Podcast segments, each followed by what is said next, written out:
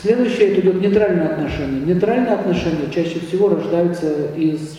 Ну, она не хотят никакой семьи на самом деле. Им не нужна семья, сидеть под одной крышей, там, что-то делать. Они обычно такие профессиональные соседи.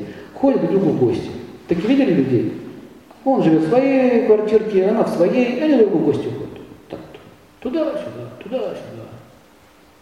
Но если вы предложите ему давай жить под одной крышей, он вас бежит. Что ты мне за ужас предлагаешь? ужас ужасный.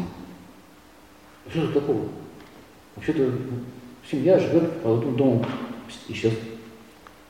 Только намекнули об этом, он исчез. Меня опять бросили. Нет, не бросили, просто нарушили его балу. Вы нарушили его идею счастья. Вот это надо понимать, куда надо влезать, а куда не надо влезать. Очень часто бывает, встречается, встречается мужчина женщина. Год, второй, то есть нормально, в гости ходит, как предложил, давай замуж, все исчез. Ну, скажите, что им мешает? Все равно же вместе живем. Ну, вы трогаете очень тонкие сферы. Покушение на счастье. Это понятно вам? Покушение. Ломаете. Следующее, нейтральное отношение к соседям. У него свой телек, у вас свой телек. И на кухне встретились, поговорили, опять разошлись. Ну, обычно тоже появляются там какие-то. Если не сочетание идет, там какие-то тоже появляются треугольники, многоугольники.